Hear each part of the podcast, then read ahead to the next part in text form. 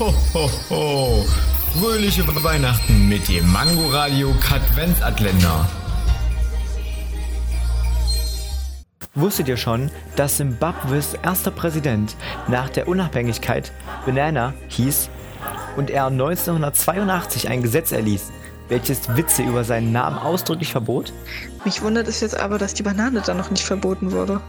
Die macht ja auch keine Witze über den Präsidenten. Also jetzt nicht Trump.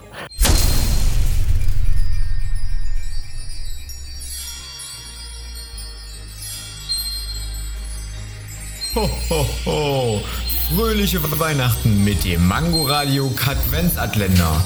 Täglich 8 Uhr, 13 Uhr und 18 Uhr am Abend. Und nur hier auf Man Man Mango Radio.